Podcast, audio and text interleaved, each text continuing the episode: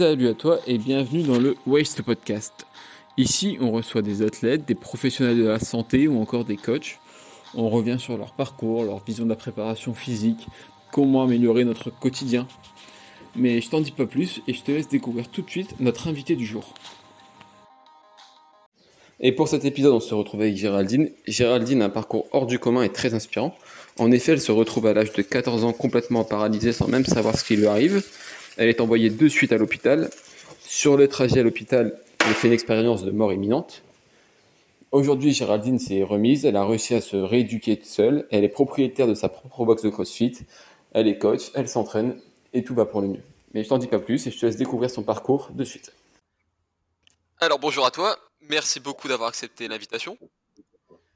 Dans un premier temps, est-ce que tu pourrais te présenter un peu comme si ben, je te croisais dans la rue, je te demandais qui tu étais et ce que tu faisais dans, la, vie?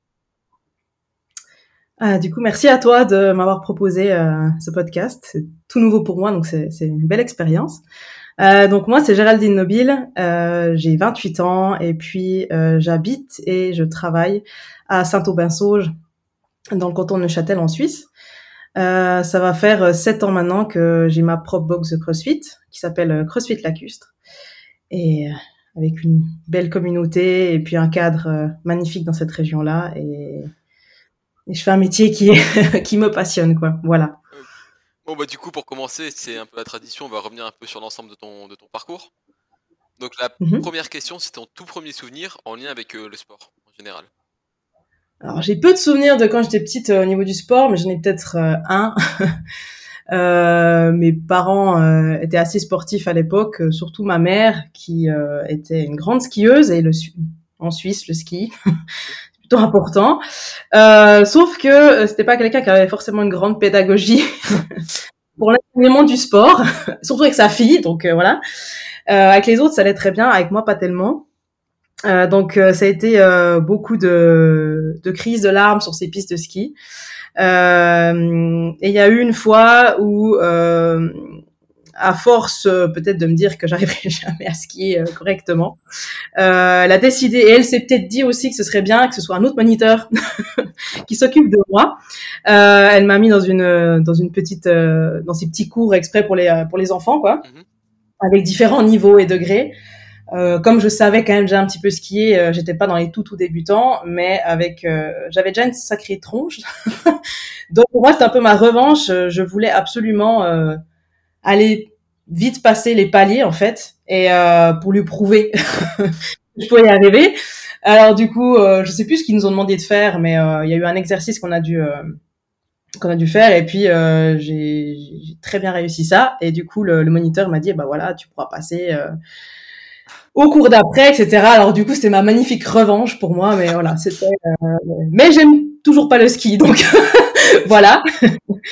Mais c'était un peu mon, mon expérience à ce niveau-là, euh, un peu euh, revanche, mais voilà, c'est un petit peu c'est ce que j'ai en tête.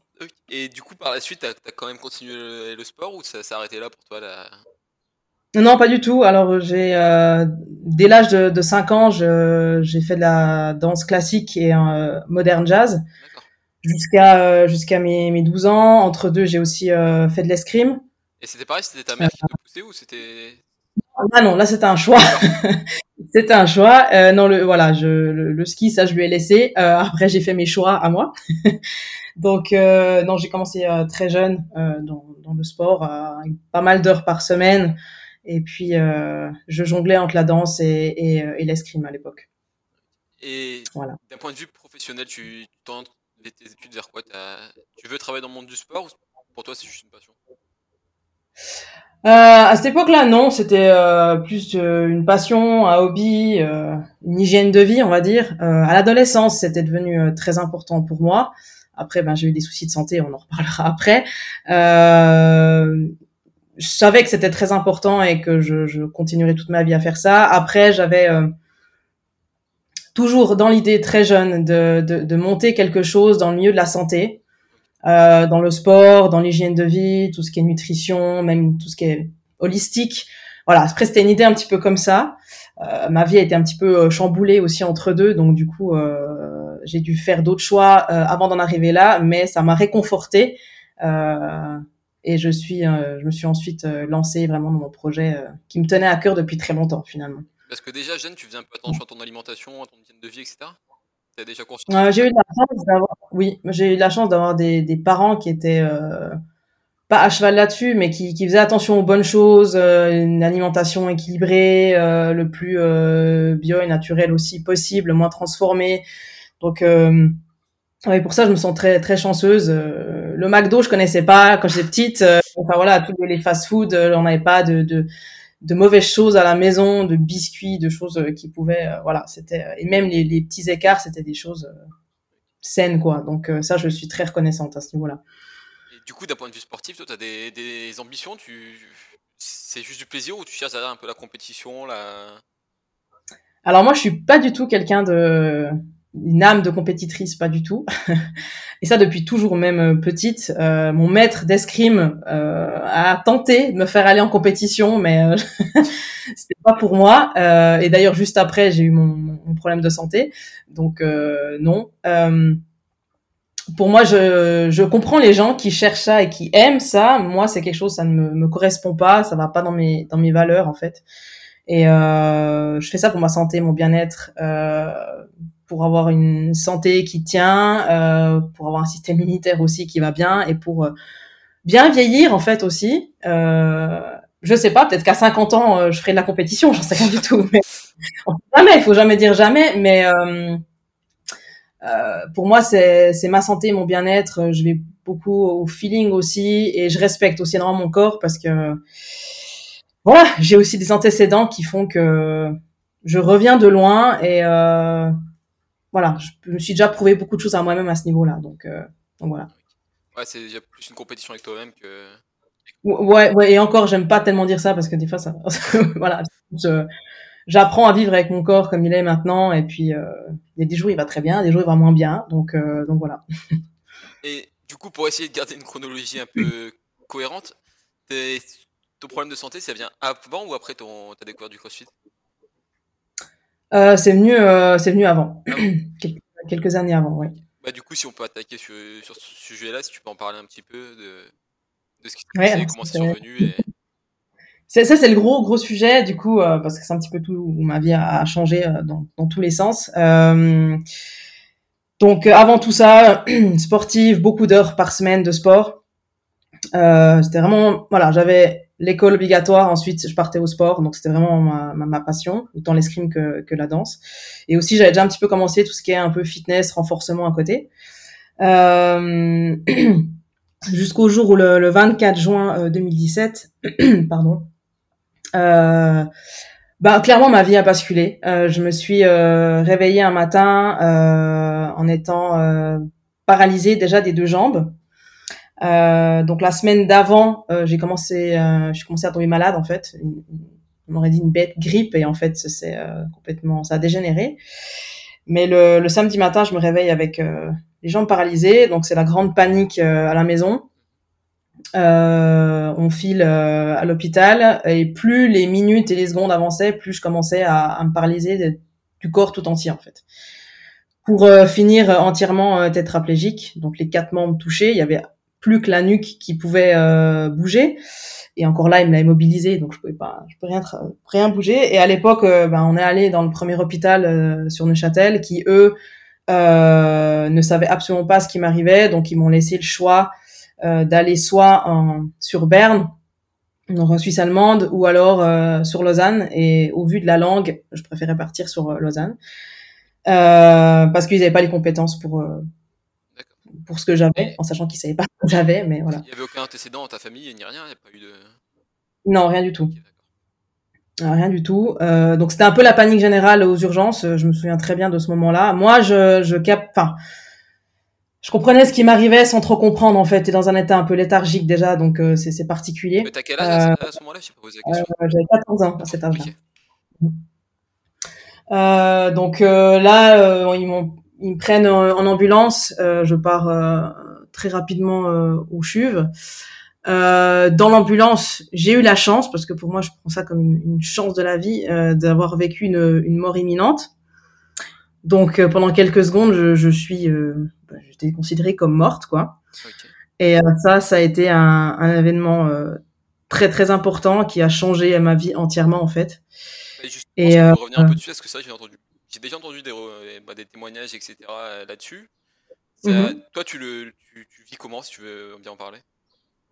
Ah, bien sûr, j'en parle très facilement de ça parce que je pense que c'est important de parler de ce sujet. C'est tellement quelque chose qu'on n'ose pas en parler. Euh, moi, je, j'ai très très bien vécu. C'est un moment euh, extraordinaire. C'est euh, c'est d'une puissance folle. Euh, c'est ça qui m'a permis aussi de, je sais, de, de, de, croire en la vie et de guérir de, de tout ça. Euh, honnêtement, dans ce moment-là, j'ai l'impression que ça a duré des heures, hein, mais ça, ça a duré euh, quelques secondes. Euh, j'étais c'est pas du tout prétention ça, mais j'étais toute puissante, que je, pouvais être tout, je pouvais bouger à une vitesse folle, j'avais une intelligence décuplée, euh, j'étais tout à fait consciente de ce qui se passait dans l'ambulance, hein, donc je veux dire, il y, y, a ma mère qui était dans l'ambulance avec moi à ce moment-là, j'étais à côté d'elle, j'essayais de lui expliquer qu'elle n'arrête de paniquer, que j'allais bien, etc. Alors que bah, forcément, il y a ça. Bon, voilà. Votre mère qui a son enfant unique qui est en train de partir, honnêtement, je pense que n'importe qui euh, paniquerait. Et moi, j'étais à côté en train de dire non, mais je suis là, ça va bien. et, Enfin, ça, ça se visualisait comment pour toi? C'est est-ce que ça paraît un peu abstrait comme ça Tu vois, c'est tu te voyais en dehors de ton corps ou? Alors oui, clairement, j'étais en dehors de, de mon corps, donc j'assistais vraiment à la scène qui est dans l'ambulance, puis en même temps, je, je prenais mon pied. vraiment, littéralement, c'est ça. Hein. Moi, je le voyais vraiment comme euh, Stone, quoi. Je veux dire, c'était un, univers. Euh... Alors oui, il y a cette femme. Pour moi, c'est très lumineux. Alors j'ai pas vu des gens, par exemple, mais j'ai, il y avait une présence très importante c'était quelqu'un, je sais pas, mais j'avais, il y avait quelqu'un qui, qui, qui, était là en fait pour m'accueillir un petit peu, puis pour un peu me rassurer aussi, je pense. Euh, mais qui m'a laissé kiffer un moment. Hein. moment où il m'a dit bon, tu veux faire quoi? Est-ce que tu veux rester là ou tu veux revenir? Et moi, très clairement, j'ai dit alors j'adore euh, ce que je vis là, mais je, je reviens clairement. Donc euh, j'ai eu ce choix-là de, de, de, partir et de revenir. je peux imaginez que c'était un petit peu, ouais, comme un petit peu une porte entrouverte comme ça, qui était très très une bombe de lumière, et cette espèce d'être qui m'a parlé, euh, voilà, pour me demander ce que je voulais faire. Et euh, mais en attendant, j'ai voilà, j'ai j'ai pu j'ai voyagé, j'étais, c'est impressionnant parce que tu tu as l'impression de d'être tout en fait. Je, tu me demandais d'être une bouteille d'eau, j'aurais pu être une bouteille d'eau par exemple. J'aurais pu être absolument tout et, et c'est euh, il y a aussi euh, une paix qui est extraordinaire en fait.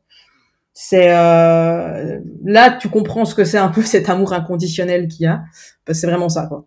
Mais du coup j'imagine que ça a beaucoup changé ta, enfin, ta, ta relation vis-à-vis de peut-être de la religion ou de ta vision de la mort ou... Alors surtout la vision de la mort, ouais. La religion, oui, beaucoup aussi, mais euh, j'ai une autre vision de tout ça et, par, et principalement de la mort, ouais, ça c'est sûr. Et coup, ça, ça dure combien de temps? Ça dure le temps du trajet dans l'ambulance? Oui, c'était euh, apparemment parce que ça devait être juste avant que j'arrive euh, dans l'hôpital euh, à Lausanne en fait. Donc c'était sur l'autoroute. ça a duré quelques secondes et, je suis revenue à moi. Les médecins n'ont rien eu besoin de faire, on va dire. C'est moi qui suis revenue. Et quand tu reviens, tu sais pas ce qui s'est passé, hein, parce que voilà, tu, tu, tu peux pas. On t'a jamais parlé de ça. C'est une expérience complètement nouvelle. J'ai mis beaucoup de temps à comprendre ce qui s'est réellement passé, mais je me suis, je me souviens euh, à ce moment-là de, de, ma mère qui, à ce moment-là, je, je, sentais encore un tout petit peu mon bras, euh, qui m'attrape le bras et qui me regarde avec des yeux euh, terrorisés en fait, voilà, d'une mère qui a perdu sa fille quoi. Et me dit mais mais mais qu'est-ce qui s'est passé? Comment tu vas? Et tout ça. Et moi je la regarde d'une manière complètement stone en lui disant ah oui chill ça va? Qu'est-ce qui genre ça fait normal la fille quoi. Donc euh, donc là, je comprends mieux pourquoi elle, euh, elle a autant eu peur à ce moment-là.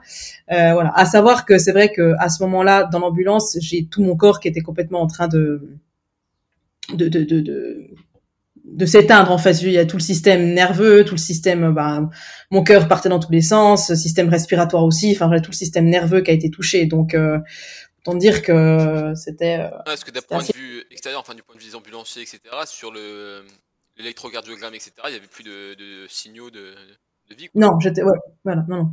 Mais après, quand je suis revenu, mais même avant ça, ça partait dans tous les sens. Même eux, ils comprenaient pas, ils, voyaient, euh, ça faisait des montées, des descentes. Enfin voilà, il, y a tout qui, qui, qui partait, euh, ouais, je suis faite, quoi. Et du coup, tu arrives à, à l'hôpital, ils, ils, arrivent à trouver ce que tu as ou alors ils m'ont fait en arrivant une ponction lombaire, étant donné qu'ils savaient pas du tout ce que j'avais. J'ai fait un peu tous les soins, les soins intensifs, soins continus. Euh, soins continus, je suis restée deux semaines en haute surveillance dans un box aussi, parce que vu qu'ils savaient pas ce que j'avais, ils ont dû m'isoler parce qu'ils avaient peur aussi que je puisse transmettre ça plus loin. Enfin, vu qu'ils avaient jamais connu ça. Euh, donc le CHUV, c'est l'hôpital universitaire euh, aussi de, de, Lausanne, donc c'est c'est quand même un, un, très bon hôpital et ils avaient jamais vécu ça euh, à cette époque-là. Euh, donc après, euh, bah ils vraiment ils vivaient au jour le jour quoi. C'était ils, ils venaient, ils regardaient comment j'allais, tu bouges, tu bouges pas, bon non, ok. Ils étaient franchement, j'étais paumée. Euh, je me réveillais tous les matins, j'avais euh, une vingtaine euh, futurs médecins qui arrivaient dans la chambre pour examiner mon cas parce que j'étais un peu le cobé parce qu'ils savaient pas ce que j'avais, donc euh, voilà. Et toi, tu, tu vis comment toi cette situation quand tu vois que personne ne sait ce que t'as, que bah en fait moi c'est très c'est très spécial et d'ailleurs ils aimaient pas du tout. Bon, il faut dire aussi voilà, j'avais 14 ans, j'avais déjà un peu ma, ma tronche euh, qu'on a à cet âge-là et tout ça, mais j'avais quand même ce côté déjà, euh, je veux y aller quoi, je, je fonce. Mais euh, cette mort imminente, euh, je savais que j'allais remarcher un jour. D'accord, donc Pour moi, moi j'étais évident. Je savais que j'allais remarcher un jour. Enfin, j'allais retrouver l'usage de mes quatre membres. Je savais, je savais que j'étais guérie. En fait, quand je parlais au médecin, il devenait fou d'ailleurs avec ça. Euh, je dis mais je suis guérie puis il dit non, Géraldine, etc. Peut-être qu'il faut. Euh, il me rendait fou parce que moi, il m'apprenait à vivre comme si j'allais rester toute ma vie en chaise roulante. Alors moi, j'étais hyper rebelle, je voulais rien savoir. Je dis mais je vous, je vous dis que je suis guérie, je vais bien, etc. Donc voilà. Euh, à l'encontre de la médecine complète, hein, je veux dire. le quoi qu'ils aiment pas du tout. Donc pour moi, c'était. Alors oui, c'est clair que il y a eu un moment où ils m'ont sorti des soins continus. Et là, j'étais en chambre normale. Et c'est vrai que là, j'ai eu un petit moment de panique parce que j'ai l'impression que je rechutais un petit peu c'était le fait de plus être sous haute surveillance qui fait que je stressais un petit peu et je pense que j'ai fait une petite rechute. Enfin, voilà, dans l'immunité, on va dire surtout. Et puis après, ils m'ont placé dans les, soins longue durée. Donc ça, c'est des soins. Donc moi, j'étais dans les étages des enfants au CHUV. Hein. Euh, c'est les soins longue durée. Il y a que trois chambres. Donc c'est vraiment pour les enfants qui restent, les jeunes adolescents qui restent très longtemps. Donc ça, c'est déjà pas bon signe entre guillemets quand ils te mettent là. Euh, où t'as vraiment euh, tout le temps tes mêmes infirmières qui sont là. Enfin voilà, c'est vraiment un petit cocon. Et euh, mais moi, ça allait. Je, moi, ce qui me gonflait, c'était euh, d'apprendre à faire de la cuisine comme si j'étais en chaise roulante, de, de, de, me laver toute ma vie comme ça. Enfin voilà, c'était. Euh... Et puis ce qui me gonflait, c'était que bah, au début, vu que j'étais un... c'est con, j'étais une poupée de chiffon, hein, donc j'étais un, on aurait dit un petit bout de jambon qu'on retournait parce que toutes euh, toutes les demi-heures, il venait me retourner. Il faisait très très chaud à, au mois de juin là, à cette époque-là. Euh, il venait me retourner toutes les demi-heures, euh, etc. Donc c'était fatigant, ça, j'avais pas du tout de nuit et mon père qui me veillait toute la nuit, qui ronflait toute la nuit aussi. Donc ça c'était euh, c'était amusant, mais c'était aussi fatigant. voilà. Mais euh, ouais, c'était un sacré euh, sacré parcours. Et tes parents ils le vivent comment? Ils ont autant d'espoir que toi ou? Alors, bah, moi, je remercie mes parents parce que c'est vrai qu'à cette époque-là, je voyais des, des parents qui étaient euh, sur le lit de leurs enfants en train de pleurer sur leurs enfants. Enfin, voilà, ils leur donnaient pas du tout une, une énergie de guérison. Euh, moi, ils ont été très euh, très pudiques et très discrets par rapport à ça. Je sais que à côté de ça, dans les couloirs, ils fondaient en larmes, ça je, je le sais. J'ai su par la suite, mais sur le moment, euh, c'est limite aussi. Moi, je disais à ma mère, écoute, maintenant va en ville, va changer les idées, euh, voilà, va, ça va. Donc, euh, mais ils ont été, franchement, ils ont ils ont ils ont géré ça comme des chefs. Mon père a son entreprise aussi, donc il me veillait la nuit, il partait le lendemain euh, il faisait 50 minutes de route pour euh, retourner à son travail, essayer de, de faire tourner son entreprise. Ma mère, euh, il y a un espace, l'espace Théodora, dans cet hôpital qui a été mis en place. Donc là, c'est pour aussi aider les parents, c'est aussi faire des activités avec les jeunes qui sont à l'hôpital et tout. Mais ma mère a pu avoir une chambre en fait, donc elle habitait carrément sur place. Euh, donc elle restait là tout, tout le temps quoi. Donc euh, c'était très important ça qu'elle soit présente, que mes parents soient là, c'est très très important quoi. Ça c'est ça c'est sûr. Mais qu'ils aient été autant pudiques et qu'ils aient rien montré devant moi, euh, ça ça m'a beaucoup aidé aussi quoi. Ça je clairement. Ouais, tu penses que dans ton processus de rétablissement ça joué un rôle? Oui, parce que pour moi d'avoir quelqu'un qui pleure euh, sur toi et qui te dit mon Dieu, mon Dieu, ma chérie, qu'est-ce qu'on va faire, etc. Euh, non, parce que pour moi ça allait pas dans mon dans mon idée parce que je savais que j'allais bien. quand ta fille dit ça alors qu'elle est euh, tétra complet et qu'elle bouge plus, que tu pourrais me planter un, un, une hache dans le corps, j'aurais, je sentirais rien. Oui, c'est sûr que voilà. Mais euh, finalement, je transmettais ça, je leur transmettais ça aussi à eux, donc euh, ils me prenaient au sérieux, contrairement aux médecins, quoi. Et du coup, à quel moment t'as su ce que ce qui s'était passé en fait, ce que t'avais eu? Si tu le sais d'ailleurs. Bien des mois plus tard. Alors ils ont donné un nom, hein, quelque chose de très très long. Euh, même encore maintenant, ils ont, ils savent pas d'où c'est venu, euh, mais c'était maladie auto-immune en fait qui est qui est montée au cerveau, qui a inflammé euh, tous les tous les nerfs quoi. Voilà. Sans savoir vraiment si euh, j'allais retrouver euh, l'usage de mes membres ou bien rester hémiplégique par exemple, enfin voilà, ou, ou, ou para. Voilà, donc c'était, il pouvait pas se prononcer du tout. Et du coup, le, le, le déroulement de la, des soins, etc., ça se passe comment pour, pour en arriver jusqu'à aujourd'hui, quoi? Euh, Alors bon, l'hôpital, bon, j'ai fait quatre mois et demi d'hôpital, hein. Euh, jusqu'au jour, ils m'ont dit bon, on a un problème pour les jeunes de ton âge, on n'a pas de centre de réhabilitation. Il y aurait éventuellement en Suisse allemande. J'ai dit en Suisse allemande quoi? Non. non, non, non. Euh, c'est vrai qu'il n'y a pas de, de, en tout cas à l'époque, il n'y avait pas de centre de réhabilitation pour les jeunes. Euh, donc j'ai dit non, non, mais vous inquiétez pas, je vais, je vais, m'occuper de moi-même.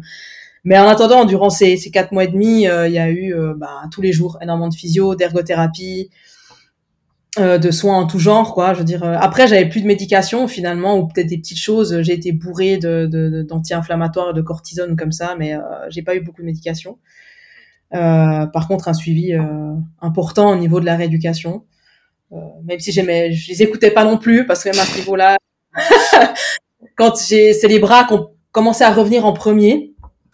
Euh, et euh, quand j'ai commencé un peu à me hisser et essayer de me pousser un petit peu, il me disait Jarline, tu surtout pas, t'essayes pas de marcher toute seule, t'essayes de rien faire. Oh, mon œil.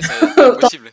Après autant de temps sans avoir bougé voilà, euh, dans ma chambre, je commençais déjà à essayer de me pousser sur mon lit, essayer de faire le tour de mon lit. Voilà, dès que ma mère me soulevait aussi de ma chaise, euh, euh, bah, l'endroit où elle était, il y avait un magnifique jardin, donc elle, elle essayait de me, me, soulever et me mettre sur la sur le sol ou sur la chaise longue. Et rien que là, j'essayais déjà de marcher.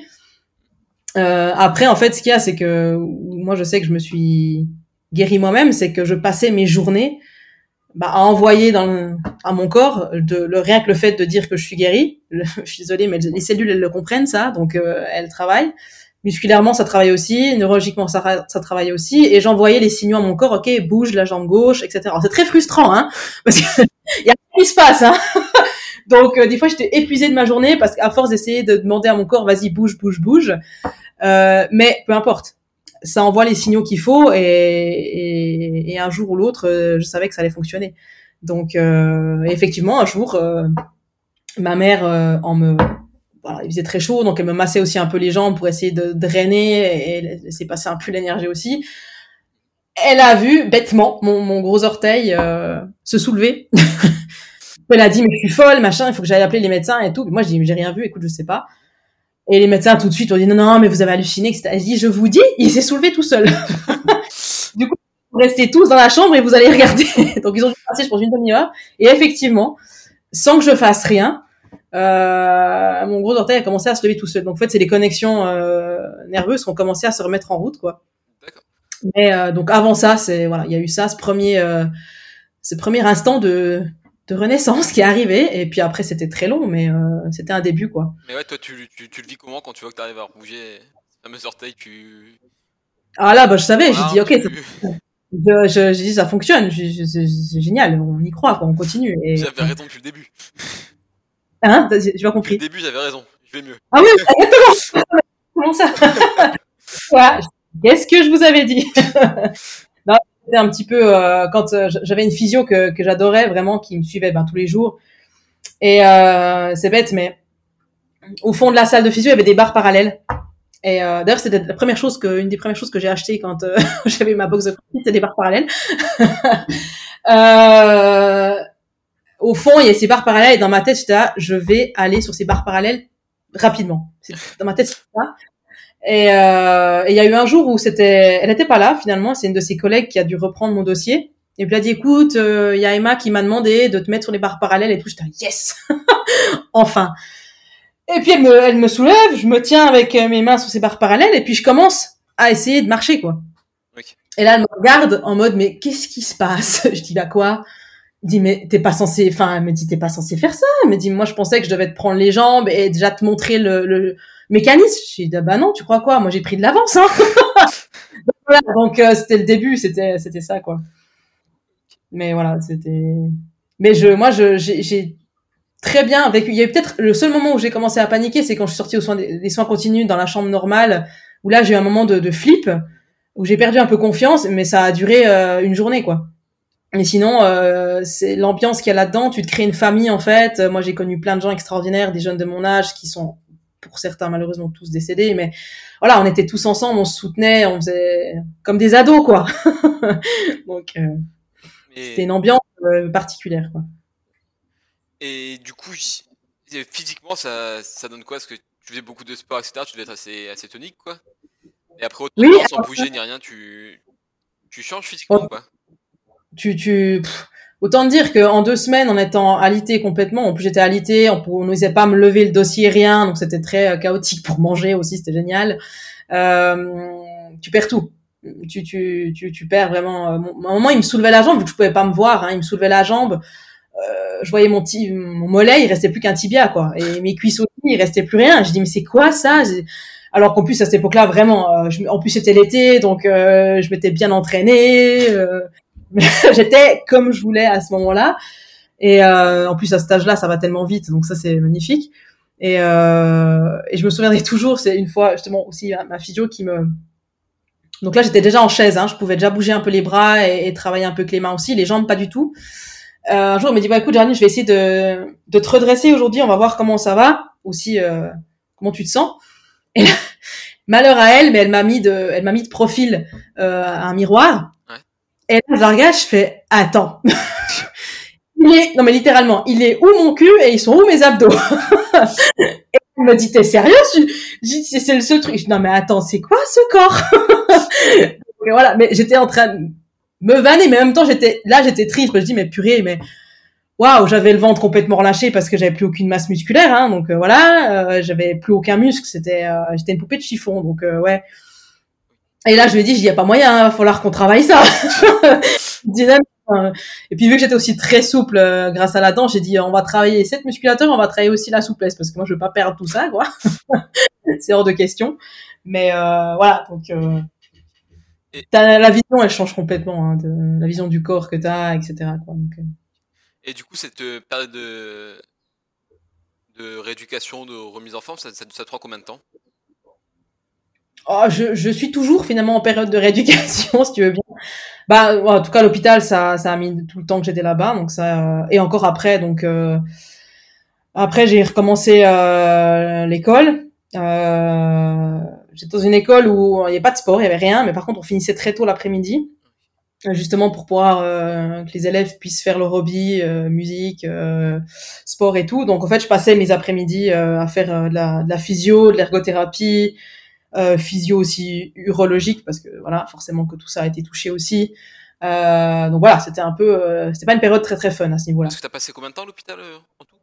Quatre mois et demi. Ok ouais, même au niveau de l'école et tout, t'as dû prendre un peu de retard et de. Exactement. Ouais, j'ai dû, j'ai dû, ouais, j'ai dû refaire mon année. Enfin voilà, donc c'était, euh, mais c'était très bien aussi comme ça. Oui, après, je pense qu'à ce moment-là, c'était pas la priorité, quoi, l'école. Non, pas du tout. Déjà que l'école de base, c'était un supplice pour moi. Euh, euh, donc voilà, c'était, euh, j'avais d'autres choses à penser à ce moment-là. Donc 4 mois et demi, tu sors quand, quand tu sors, t'es, enfin, tu sors sur tes deux jambes ou tu sors euh, en fauteuil, en béquille? Non, j'étais en béquille là. J'étais en béquille. Euh, je marchais pas encore très très bien. Euh, j'avais plus de fauteuil. Euh, j'avais tous des soins quand même à me faire moi. Enfin, c'est peut-être la partie la moins moins fun, mais tout ce qui était euh, aussi, je devais me sonder moi-même, etc. Encore à ce moment-là. Donc c'était c'était socialement c'était dur parce que euh, à cet âge-là, j'avais fait un bond beaucoup plus loin dans le dans la maturité en fait. Ouais. Donc de, me retrouver avec des jeunes de mon âge qui comprennent pas ce que tu as, euh, t'es un peu un ovni quoi. Donc euh, tu te recules un petit peu aussi. Euh, tu dois reprendre aussi à vivre comme avant parce que quand t'as passé autant de temps à l'hôpital, euh, tu t'es fait une nouvelle vie en fait. Mhm. Et tu perds tes repères quand tu reviens là. Donc voilà, il y a toutes des choses, euh, c'est un peu particulier quoi. Ça c'était une partie pas forcément très agréable. Le retour. Ouais, parce que j'imagine toi tu te retrouves avec J'avais caricaturé un peu, mais tu as des expériences de mort imminente, tu as une rééducation, etc. Et tu te retrouves avec des, bah, des personnes de ton âge, en fait. Et leur, leur, plus gros problème, c'est de pas avoir fait les devoirs pour le lendemain, et etc. Ouais, c'est ça. c'est un gap quand même, quoi. C'était d'aller boire des verres, etc. Enfin, voilà, donc euh, c'était plus ça. Et toi, t'es là, genre, oui, non, j'ai autre chose à faire, quoi. Donc, euh... ah, bon, l'avantage de, de, tout ça, c'est que ça te fait un énorme tri euh, dans ta vie. Ça te fait un tri dans tes amis, ça te fait un tri dans ta famille aussi, parce qu'il faut pas croire, mais euh, voilà. Euh, là, tu vois les vraies personnes. Ça, c'est littéralement, c'est ça, quoi. Et à la sortie de l'hôpital, ils proposent un suivi de leur côté ou c'est une fois que tu es sorti, ben, bon courage, quoi. Tu vas faire euh, non, je devais faire des contrôles euh, neurologiques euh, tous les, ouais, plusieurs fois par mois. Je devais quand même aller au, au CHUV. Après, ça s'est passé. Je devais faire donc un contrôle neurologique et un contrôle aussi urologique. Euh, ça, c'était obligé. C'est un calvaire, ça d'ailleurs. Euh, jusqu'au moment où j'aurais dit bon là stop ça sert à rien votre examen euh, voilà je me débrouiller autrement au revoir merci euh, non alors après j'ai fait pendant ouais, deux ans deux ans et demi euh, voilà la physio en tout genre après bien sûr plus ça avançait plus j'espacais quand même les rendez-vous mais ça a été très long quand même donc, euh. Et à côté de ça j'essayais de reprendre une activité physique aussi parce que j'avais besoin j'avais très envie de reprendre l'escrime mais sauf que c'est pas du tout un sport qui est adapté à la rééducation parce qu'il y a tout qui est croisé enfin voilà ça demandait énormément de vitesse euh, et tout, donc euh, ça je n'avais plus. Euh, la danse, j'ai recommencé. ça a été ça très dur mentalement parce que bon, c'est clair quand tu commences depuis l'âge de 5 ans avec beaucoup d'heures par semaine, tu commences à avoir un niveau qui est acceptable, quoi. Et là, tu recommences à zéro, quoi. Et toutes les choses, j'adorais tout ce qui était les sauts en danse, j'adorais tout ce qui était les pointes, et c'est toutes les choses que j'arrivais plus à faire, quoi. Qui me demandait un effort euh, monstrueux et puis même la détente encore maintenant c'est compliqué donc ça c'est très frustrant. Mais j'ai continué ça j'ai j'ai la chance aussi et surtout mes, parents euh, je suis très reconnaissante aussi à ce niveau-là euh, euh, m'ont fait euh, j'ai été accompagnée par un, un, coach privé en fait à cette époque-là aussi d'ailleurs je vais en, je pense en parler plus loin euh, qui m'a aussi soutenu dans ma rééducation à, à ce moment-là quoi. C'était un coach en quoi en c'était un, un, coach qui était spécifique dans le coaching privé et euh, voilà. Donc euh, il était euh, il avait vraiment son, son studio avec ses propres machines ses poids libres il faisait des entraînements personnalisés quoi. De, de haute qualité et c'est quelqu'un ça fait partie des gens qui m'ont donné encore plus plus l'envie de travailler dans le milieu du sport bah vas-y tu lui fais un peu de pub c'est le moment hein, n'hésite pas Ouais, bah, de toute façon, c'était, euh, je sais que, oui, on a... Donc, euh, oui, je... okay. clairement. Et... On va en parler. Du coup, euh, ouais, le, ce, ce coach-là, c'est toi qui décides de le prendre ou il est proposé par. Euh... Non, non, alors non, non, autant dire que le l'hôpital te propose pas grand chose. Hein. C'est euh, en gros, c'est euh, débrouillez-vous, euh, trouvez-vous des physios, des ergothérapeutes, etc. Et ensuite, bah le reste, voilà. Euh, donc très vite, je me suis rapprochée moi de la, de la médecine alternative, ça bien sûr, acupuncture, euh, drainer aussi euh, ce qu'ils m'ont envoyé comme comme chimie dans le corps. Euh, voilà, mais ça je me suis voilà, j'obéissais juste à leur petit rendez-vous d'une fois par mois jusqu'au moment où je, je dis stop. Ça me faisait perdre du temps et voilà, ça, ça n'aidait en rien. Mais le reste, je me suis rééduquée seule, quoi, on va dire. Et du coup, à quel moment tu, tu découvres le, le, CrossFit? Comment ça se passe? Comment t'en arrives à... Euh, alors, déjà, après tout ça, je me suis beaucoup intéressée euh, aux entraînements. Après, j'ai commencé à m'entraîner aussi seule, avec des amis euh, et avec mon conjoint de l'époque. On s'entraînait beaucoup au poids de corps, la méthode aussi Movnat, Flowfit. On a eu la chance de rencontrer Ido Portal, je sais pas si tu connais. Ouais. Euh, voilà, donc euh, on a on a commencé à s'entraîner comme ça, en fait, à, à, rajouter des entraînements aussi un petit peu de force, un peu de strongman. Donc inconsciemment à cette époque-là, on faisait déjà un peu du CrossFit parce que mon CrossFit c'est tellement vaste. euh, voilà, et on a commencé à s'intéresser un peu plus loin, à chercher, et puis on est finalement tombé euh, sur cette euh, méthode d'entraînement. Tu te rappelles comment tu tombé dessus ou... Franchement, euh, je, je pourrais même plus dire quoi. C'était vraiment en cherchant sur internet peut-être deux trois méthodes au poids de corps et tout d'un coup on a dit mais c'est quoi ça euh, C'est quoi ce terme? Et puis on allait chercher là-dessus. On est ok, c'est ça a l'air euh, hyper intéressant. On a commencé à s'entraîner de notre côté un peu plus de la vraie manière CrossFit. Et puis euh, moi ça m'a beaucoup aidé aussi finalement dans dans ma rééducation quoi. clairement. Mais à aucun moment, quand tu pratiques toutes ces activités, etc., tu te dis que ça peut peut-être être dangereux, peut-être faire une rechute ou. Non, je te dis, moi j'étais tellement euh, claire avec ça, de trucs de je suis guérie, ça revient pas, euh, voilà, c'est ça, ça coule de source quoi, tu vois, je veux dire, c'est passé. quoi. Ah non, mais c'est vraiment, je te, je te parlais tout le temps au présent, donc tu vois, euh, il y avait aucune peur à ce niveau-là. Beaucoup de frustration, oui, parce qu'il y a plein de choses que tu peux pas faire ou autrement, mais euh, non, c'était, euh, je, je, je- j'ai appris à écouter mon corps aussi, donc je savais très bien où étaient mes limites et ce que ce que je pouvais faire ou pas. Euh, c'est comme courir, par exemple, c'est quelque chose que même encore maintenant, je, je n'arrive plus à le faire. Euh, peut-être des petits sprints où je sais que si un jour je, suis pourchassée par un, un ours, je j'arriverai parce que le corps est magique. Mais euh, là, en ce moment, euh, tu me demandes de courir, je j'arrive pas. Euh. C'est un mouvement, euh, c'est un mouvement qui, qui qui fonctionne pas, que mon corps assimile plus. Euh, pourtant, j'ai essayé. Hein, je te garantis que je suis rentrée euh, énormément de fois avec les genoux en sang parce que je suis tombée x fois et que je m'acharnais. Voilà. Jusqu'au jour où je dis bon, on va arrêter, d'accord? Tu vas plus te faire mal qu'autre chose et puis euh, fais-toi confiance et on verra. Si ça revient un jour, euh, ça reviendra. Et d'un autre côté, d'un point de vue professionnel, du coup, tu t'orientes tes études sur. Alors du coup, euh, bah, donc j'ai fini ma, ma scolarité euh, obligatoire, donc euh, ça m'a permis de, de prendre le temps aussi de, de bien euh, faire ma rééducation obligatoire, médicale pure et dure. Euh, j'ai enfin fini cette école et euh, dans le sens que pour moi c'était impensable de repartir dans les études style lycée université. J'en pouvais plus. Euh, pas quelqu'un voilà. Moi c'était depuis très jeune je voulais travailler vite être dans le vif du sujet euh, être vite ma propre patronne aussi ça c'était une évidence aussi euh, et pour moi le lycée l'université c'était pas du tout ce qu'il me fallait euh, on est une famille où euh, on est tous des indépendants. Ma maman du côté plutôt euh, dans l'hôtellerie et mon papa euh, plutôt tout ce qui est bâtiment, euh, décoration. Et euh, donc j'ai baigné là-dedans. Alors l'hôtellerie c'était hors de question, voilà. Euh, donc ça c'était réglé. Et puis après euh, c'est clair que ben on m'a toujours éduqué avec ce, avec les belles choses, avec être sensible euh, aux choses euh, de qualité, des beaux produits. Euh, mon, père était assez en, avance dans tout ce qui était justement dans le bâtiment, tout ce qui était écologie. Voilà, c'est quelque chose qui me que j'aimais beaucoup. Et je me suis dit, bon, ben, pourquoi pas partir un peu dans ce, dans ce domaine-là? Et euh, je suis partie dans l'architecture d'intérieur, décoration à la base. D'accord, ouais, donc rien à voir avec eux maintenant. Quoi. Rien à voir. Euh, mais avec une petite voix qui me disait, moi, c'est pas sûr que tu continues là-dedans. voilà, je, cette petite voix qu'on écoute rarement, mais voilà. Mais j'ai dit, il faut que je le fasse. Il, voilà, il faut que je me change aussi. Il faut que je euh, change de cadre. Euh, au moins, tu as un papier aussi, quelque chose. Enfin, voilà.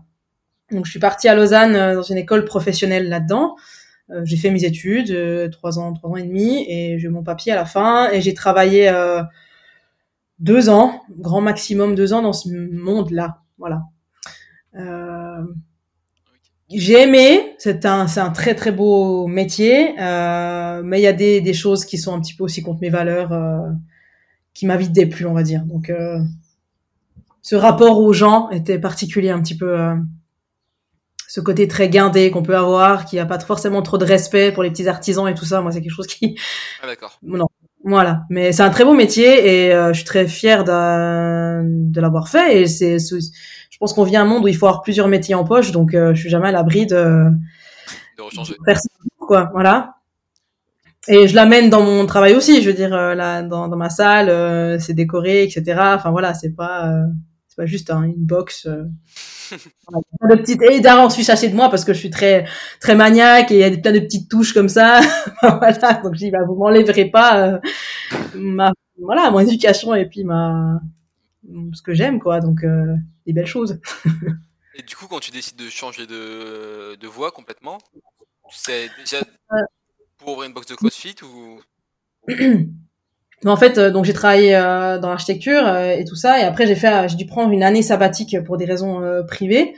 Et cette année-là a été importante dans ma reconversion en fait professionnelle, parce que clairement, je je voulais pas continuer forcément là-dedans, et j'avais toujours en tête cette idée de, de créer un un endroit, un espace dédié à la santé, au sport, etc., à la nutrition et tout. Et euh, j'ai commencé pour avoir un papier, euh, j'ai commencé à me former dans le milieu du fitness, même si je savais très bien que c'était pas dans ça que je voulais partir, je me voyais pas dans un coach, dans un, fitness euh, classique, mais pour avoir déjà une base et puis se lancer, il faut quand même avoir des papiers euh, qui tiennent qui tiennent la route.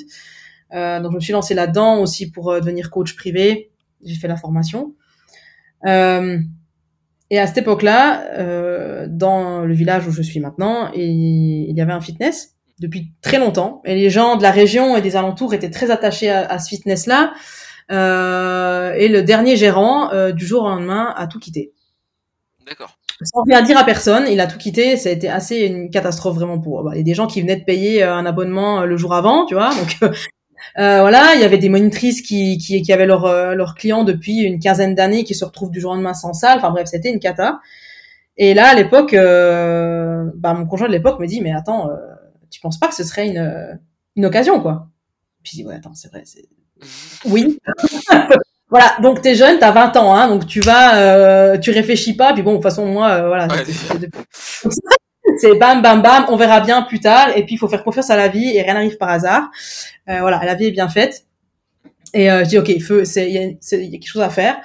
Donc, euh, j'ai continué mes formations, j'ai, on a repris en route ce, ce fitness. Euh, c'était vraiment faut le dire, culotté. Euh, je, voilà, parce que mais les, gens ont besoin de ça. Et puis pour moi, j'ai un peu cette âme de Saint Bernard. Ça c'est depuis toujours. J'ai besoin d'aider les gens. Donc euh, moi, de voir ces gens euh, sans rien, c'est c'est c'est c'est qui se retrouvait euh, sans travail du jour au lendemain. C'est pas possible, quoi. Je pas, non. Donc du coup, on a repris ça, on a remodelé ça un petit peu autrement. Et euh, c'était une évidence qu'on allait intégrer le CrossFit là. Pas, dans, pas dans ces locaux-là parce que c'était pas, ça s'y prêtait pas, mais euh, comme l'avait bien fait, on a eu euh, l'espace du dessous qui a été libéré. Euh, donc en attendant, je me suis formée par CrossFit. Mhm. Je continue mes formations aussi à côté dans le milieu du fitness, coaching privé et le, CrossFit également. Et puis toujours au culot, l'espace du bas, un espace très industriel, un vieux bâtiment de 1900 qui a été libéré comme par hasard à ce moment-là. C'était pas du tout prévu devaient normalement partir deux ans plus tard et finalement ils sont partis plus tôt. Euh, ben voilà, on s'est dit ok, là il faut qu'on fonce. On y va, tête brûlée, on y va, go, on fait les travaux, on commence, sans rien dire à personne. D'accord. Est-ce que j'avais demandé justement comment a vécu ton, ton, entourage un peu tous ces changements de direction à droite à gauche. Euh travailler en famille, clairement. Bah, du coup, mon papa est dans le bâtiment, on a travaillé ensemble. Euh, moi, je coachais en haut, je donnais mes cours, et puis euh, à l'époque, euh, Jonas faisait les travaux en bas, etc. Enfin bref, c'était. Mais on n'a rien dit à personne. Donc les gens savaient pas ce qui se passait. Et puis voilà, trois mois, quatre mois, trois quatre mois plus tard, boum, CrossFit la cuisse traînée quoi. Tout au culot, hein, parce qu'on a fait zéro pub et tout ça, mais on savait que ça allait fonctionner. Ouais, que j'allais demander si t'avais déjà la clientèle ou c'était.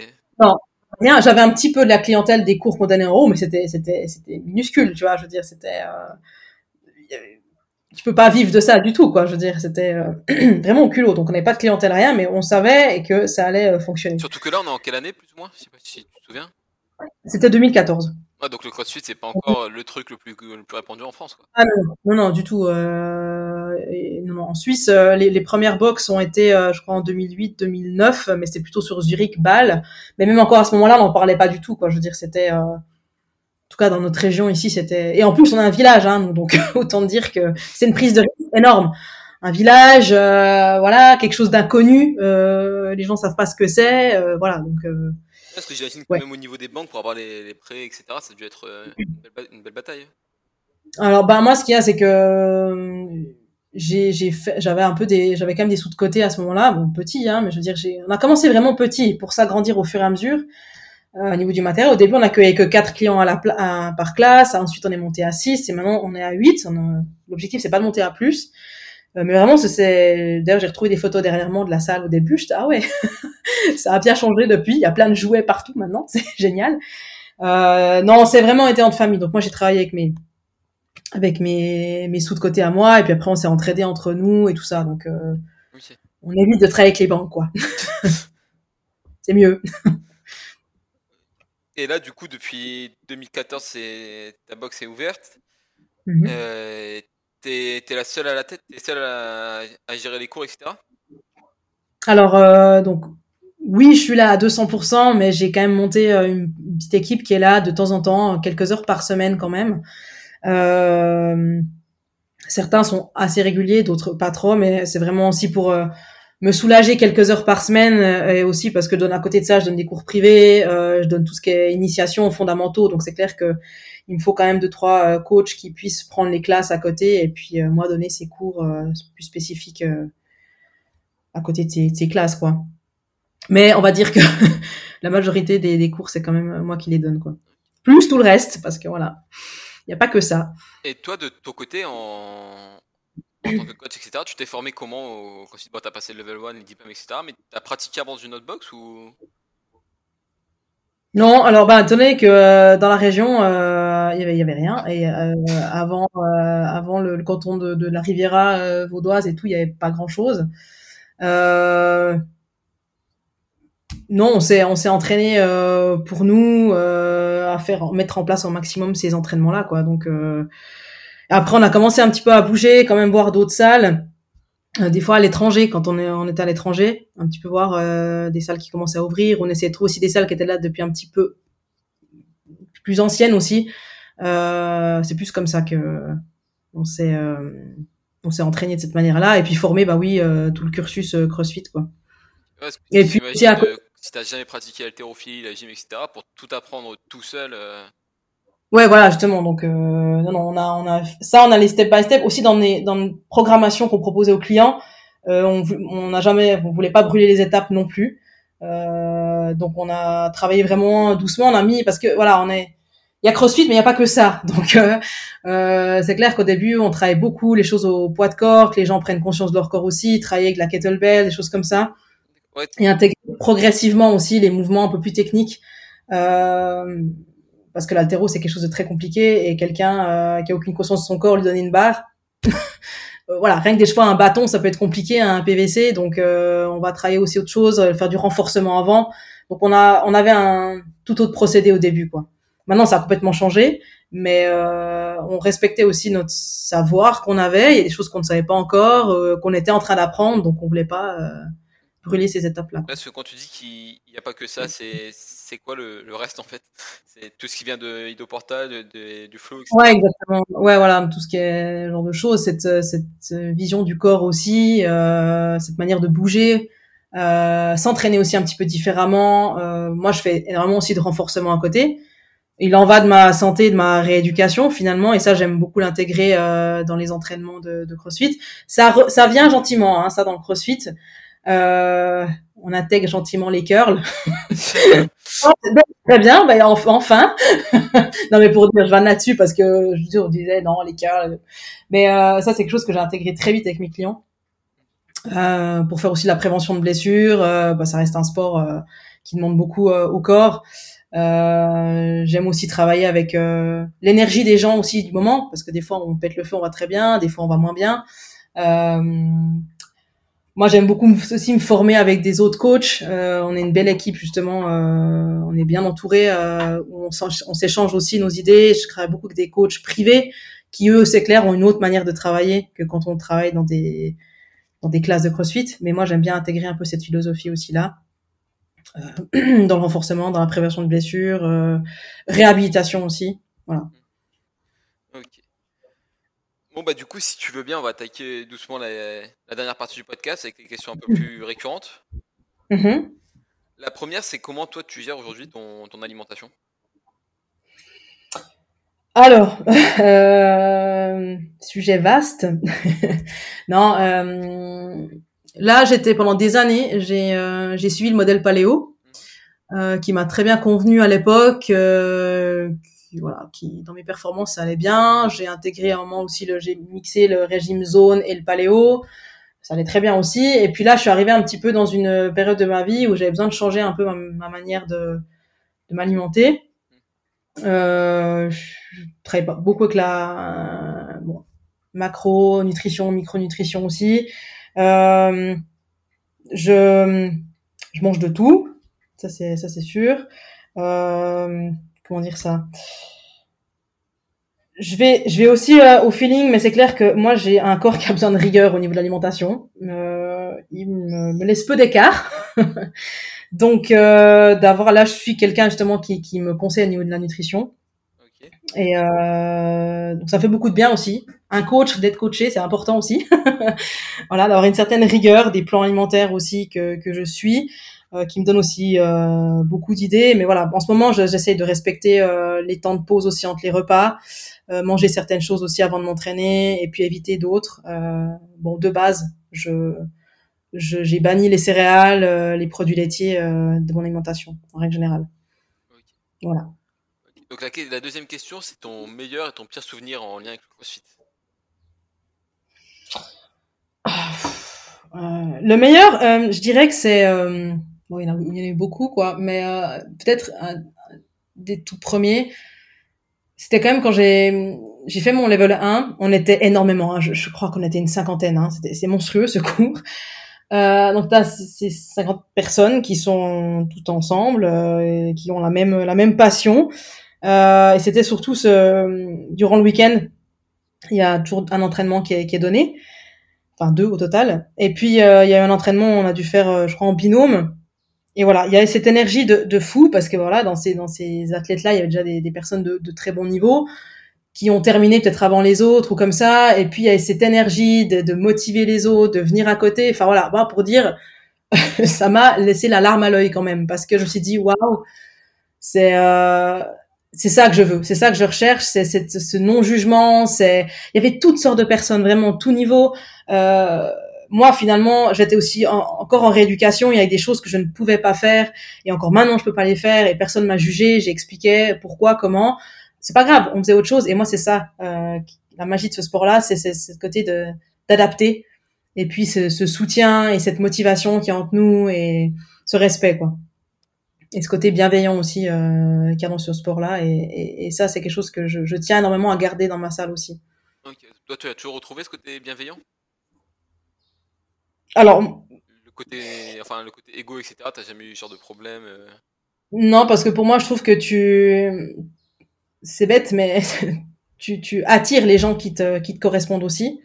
Et, euh, et j'ai autant dire que les peut-être les seules personnes que j'ai pu rencontrer en initiation qui avaient peut-être un ego surdimensionné, qui, qui te prenaient de haut comme ça, autant dire que ils continuaient pas parce que,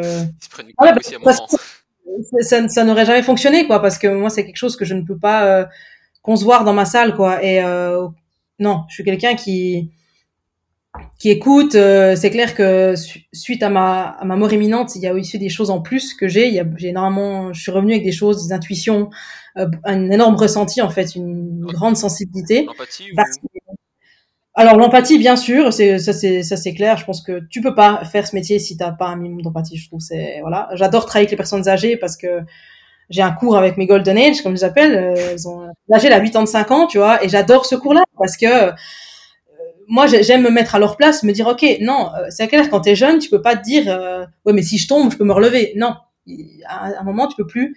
Euh, donc, retravailler ces choses-là avec ces, ces, ces, personnes qui ont peur, en fait, de tomber, de pas pouvoir se relever, de leur donner confiance à nouveau. Regarde, tu peux le faire. Voilà, a procédé comme ça. Euh, c'est, c'est comme, enfin, finalement aussi pour moi, il y a des choses. au début, en tant que coach, je me suis dit, c'est, ça va être dur parce qu'il y a des mouvements que je peux pas faire. Donc, crédibilité, Ouais, je sais pas. Après, j'ai commencé à prendre confiance en moi et me dire non, écoute, c'est pas parce que tu ne peux pas faire ce mouvement-là que tu peux pas l'expliquer. Et en fait, limite des fois, euh, moins tu peux faire ce mouvement-là et plus tu sais bien l'expliquer. Et euh, c'est bête parce que tu sais, tu, vas analyser le mouvement complètement différemment, etc. Tu vas peut-être te dire ok, s'il arrive pas, lui, peut-être qu'il y a ça qu'il faudrait corriger. Enfin voilà, tu, tu commences à analyser la personne complètement différemment. Et c'est ça la magie de ce, ce métier-là en fait. Et c'est pour ça que pour moi, c'est un cadeau d'être passé par tout mon passage étant plus jeune, parce que ça m'a amené euh, une vision de, de l'humain euh, plus vaste en fait, et puis pas m'arrêter juste à quelque chose. Ok, t'arrives pas, t'arrives pas. C'est pourquoi t'arrives pas, et, et, rajouter aussi beaucoup de, de psychologie là-dedans aussi finalement. Et du coup, le, le pire souvenir revient avec le CrossFit, s'il y en a un? Franchement, je... comme ça, dans le CrossFit, je, je... Bon, à part que des fois, t'es dans le mal, t'es dans le dur, et puis tu te demandes pourquoi est-ce que tu fais, qu'est-ce que tu fais, mais euh, c'est dernièrement euh, au Murph qu'on a fait, tu te dis mais pourquoi tu fais ça, et en fait à la fin t'es tellement heureux euh, d'avoir fait, et t'es tellement content d'être avec les potes, et puis de, de revivre ces moments que pff, voilà, t'y penses plus quoi. Okay. Mais sinon, non, j'ai pas de, franchement, j'ai pas de mauvaise expérience avec ça et de pires souvenirs. Et du coup, la question suivante, c'est si tu devais imaginer demain un WOD, il y a, y a Castro qui t'appelle, en plus là, les games vont commencer. Il dit mhm. qu'il manque une épreuve et qu'il lui faut une épreuve pour tester l'ensemble des qualités mentales et physiques d'un athlète. Ce serait quoi ton épreuve? Alors là, j'ai pas fait quelque chose moi, mais par contre, c'est vrai que un truc tout bête, je pense que Fran, c'est un qui, voilà, de l'extérieur, tu dis ouais, bon, ça va, et en fait, euh, c'est quelque chose qui peut être tellement court, tellement intense, euh, qui peut être aussi facilement adapté aux, débutants. Moi, souvent, je le mets, et puis euh, même les débutants avec une barre à vide et des ring rows, si tu, ils savent se pousser comme il faut, ils finissent aussi mal. Et je pense que c'est un WED qui peut euh, décalquer dans tous les sens, quoi, physique et, mentalement. C'est clair que bah, dans l'endurance, un petit peu mental, tu restes Murph par exemple, quoi, mais c'est différent, je trouve. Ah oui. Voilà. La question suivante, du coup, on, y arrive. C'est une astuce qui à mettre en place au quotidien pour améliorer le, le, le, quotidien des auditeurs. Quelque chose que toi tu fais régulièrement qui,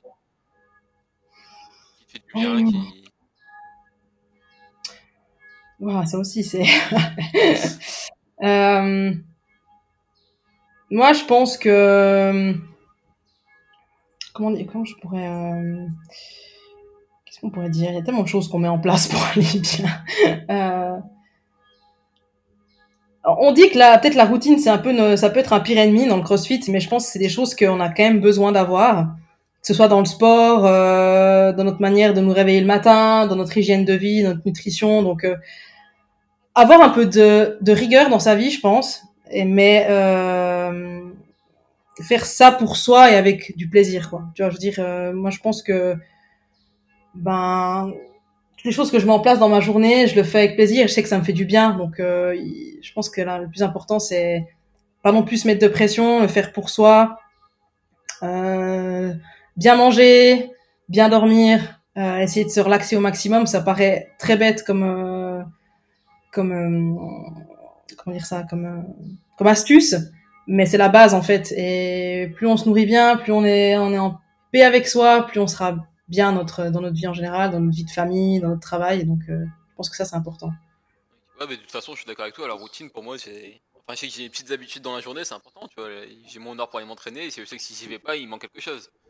Exactement. quelque chose de bénéfique. C'est pas forcément un truc chiant, la routine, même tout ce qui est discipline, etc. On, on dit souvent que la discipline c'est chiant, que c'est mauvais, mais au final, euh, on en a besoin, je pense. Moi, je suis pas d'accord du tout avec justement cette idée de, de, de, de routine, c'est pas bon. Non, si, euh, il en faut, je veux dire, surtout dans, tes, dans ton entraînement, je veux dire, si tu veux progresser, euh, il faut travailler un moment. Voilà, si tu veux progresser en haltérophilie, bah, peut-être que des fois, il va falloir te taper un mois de programmation altéro pour enfin progresser, tu vois, dans tes barres ou comme ça. Si t'as un souci d'épaule, c'est répéter des mouvements, des petits mouvements tout bêtes, mais c'est les répéter tous les jours pour euh, pour soigner ta, ta blessure et prévenir aussi les prévenir les blessures. Donc ça, ça il y a rien de très sexy là-dedans, mais par contre, il faut le faire quoi. Et euh, il faut aussi changer, pardon, changer sa sa manière de penser. Si tu le fais en étant là saoulé parce que ça te gonfle de faire ça, ça va pas fonctionner non plus. Ouais, bien sûr, faut que ça reste un plaisir. Hein si tu le fais en, disant ok là ça me fait plaisir ça me fait du bien euh, c'est comme tes brocolis. Si tu les manges puis tu te dis oh, euh,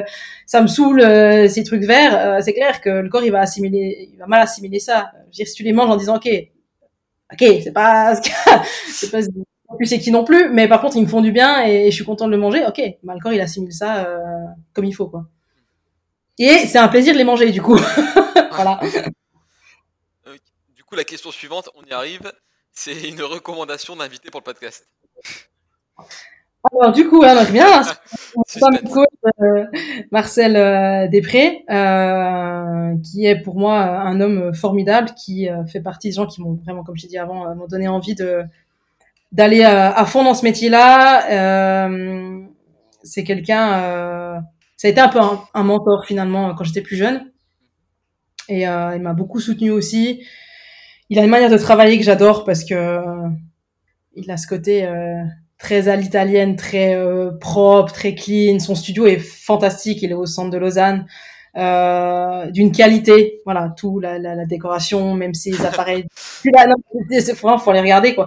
Euh, tous ces, même sa ligne de vêtements est magnifique. Enfin voilà, je veux dire, on arrive là-dedans, euh, on sait, voilà, il on, on, y a une qualité de, de, prestation qui est qui est là et on sait euh, où on met notre argent quand on va là-dedans et que c'est pas perdu et que c'est quelque chose euh, une grande qualité. Et c'est un homme en plus qui est, qui est très calme, d'une douceur, euh, bienveillant, euh, très respectueux et, et il m'a apaisé aussi parce que bon, j'avais ce côté très euh, impulsif, plus jeune et tout, et c'est quelqu'un voilà de très doux et, et j'avais besoin de ça étant plus jeune euh, après après tout ce que j'ai vécu. Donc euh, oui, je peux te conseiller vivement de. Et on peut le retrouver où? Alors, il est sur, euh, sur Instagram. Euh, son studio s'appelle Le Studio. ah, mais j'en ai déjà entendu parler.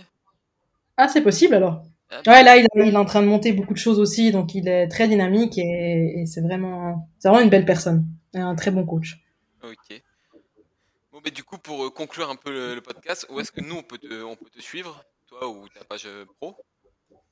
Alors, euh, ben, sur Instagram, donc euh, sous CrossFit Lacustre, là c'est la page euh, de la boxe.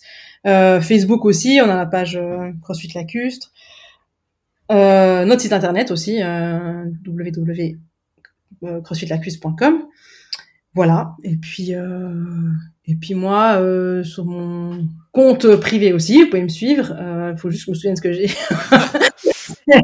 un simple G tiré en bas et mon nom de famille, Nobile.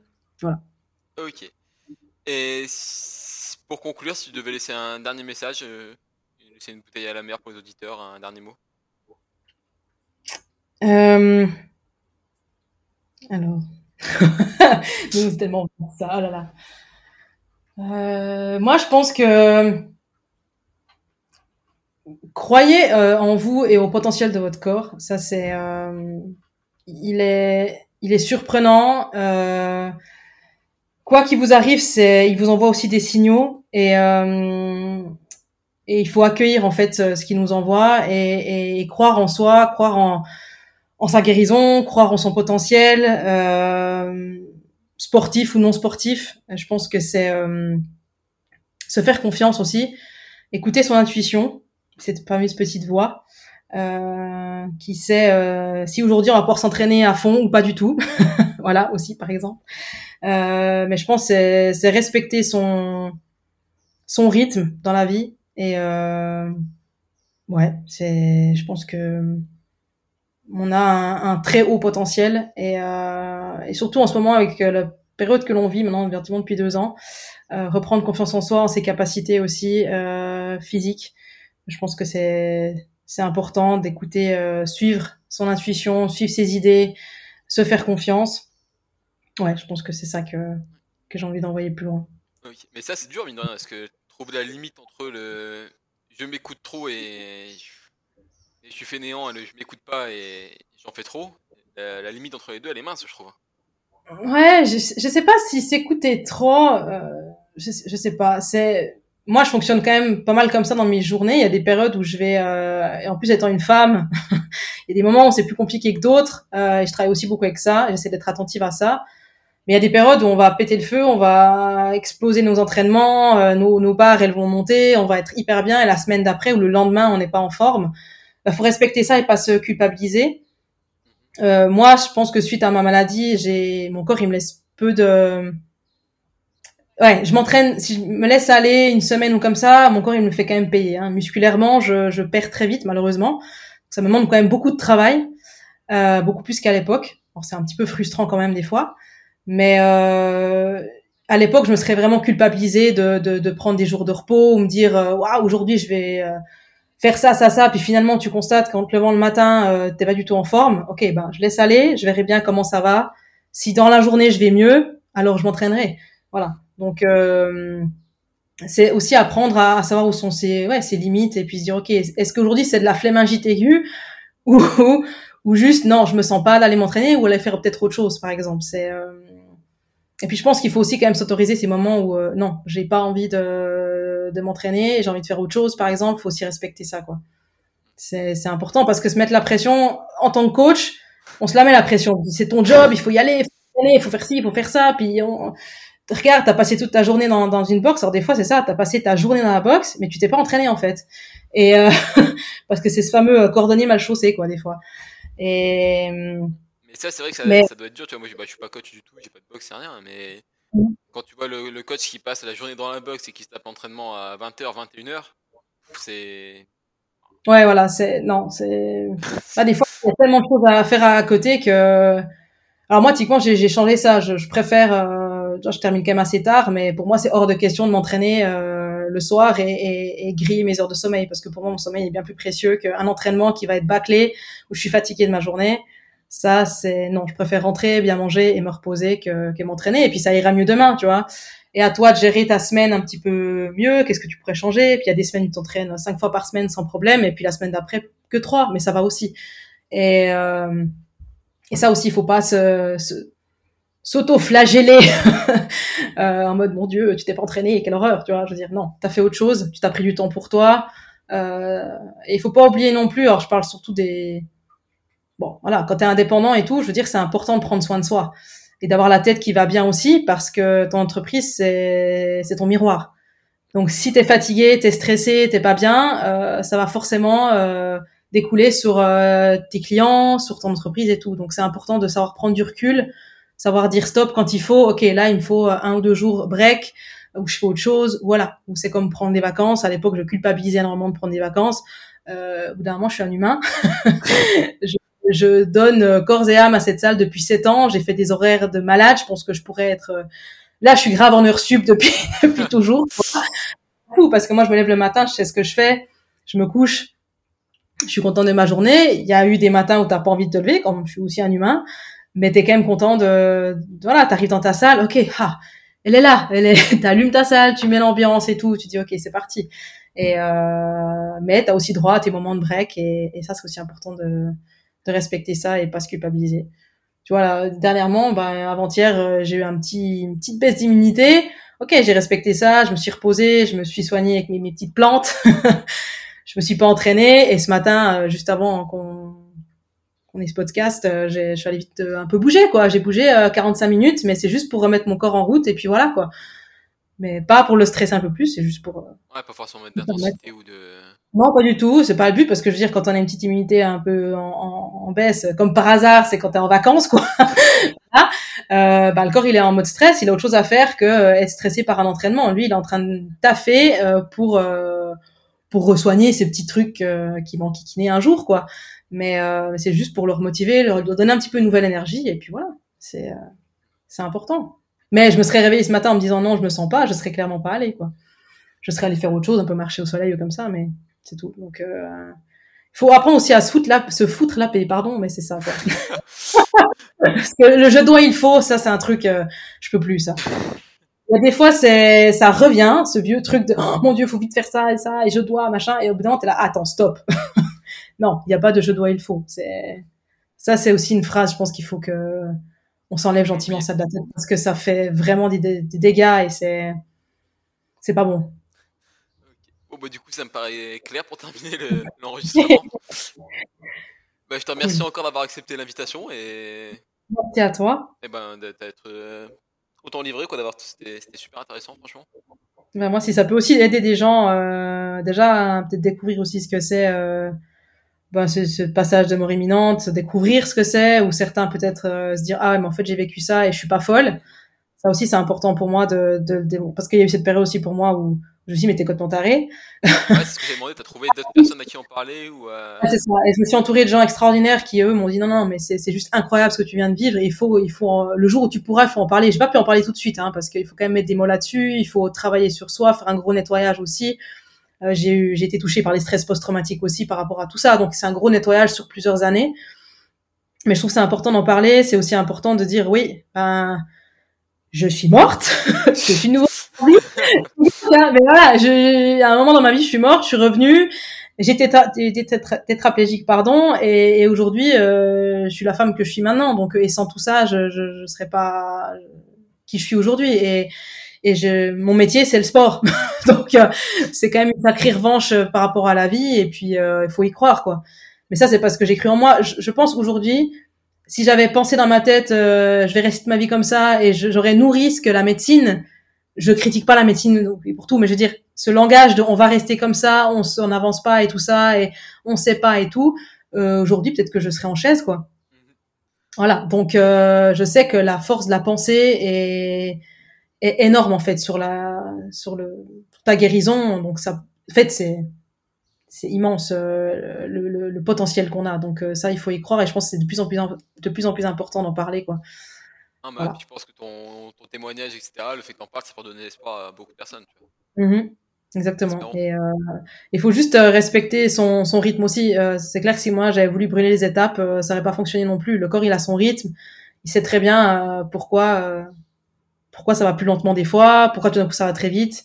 Il faut pas aller contre ça parce que dès l'instant où tu te bats contre quelque chose, t'envoies quelque chose de négatif en fait. voilà. Tu tu, te bats pas contre une maladie, tu, tu guéris et tu vas, tu, tu vas en avant pour, euh, pour aller mieux et, voilà. Et c'est tout de suite des énergies que tu envoies différemment euh, dans ton corps et autour de toi, quoi. Donc voilà. Bon, bah, du coup, je vais pas prendre plus de temps. On arrive à, on arrive à la fin. Je te, souhaite encore une bonne journée, un bon courage. Merci à toi aussi. Et des bonnes vacances, du coup. Merci, merci beaucoup. À bientôt. À bientôt. Bye bye, merci.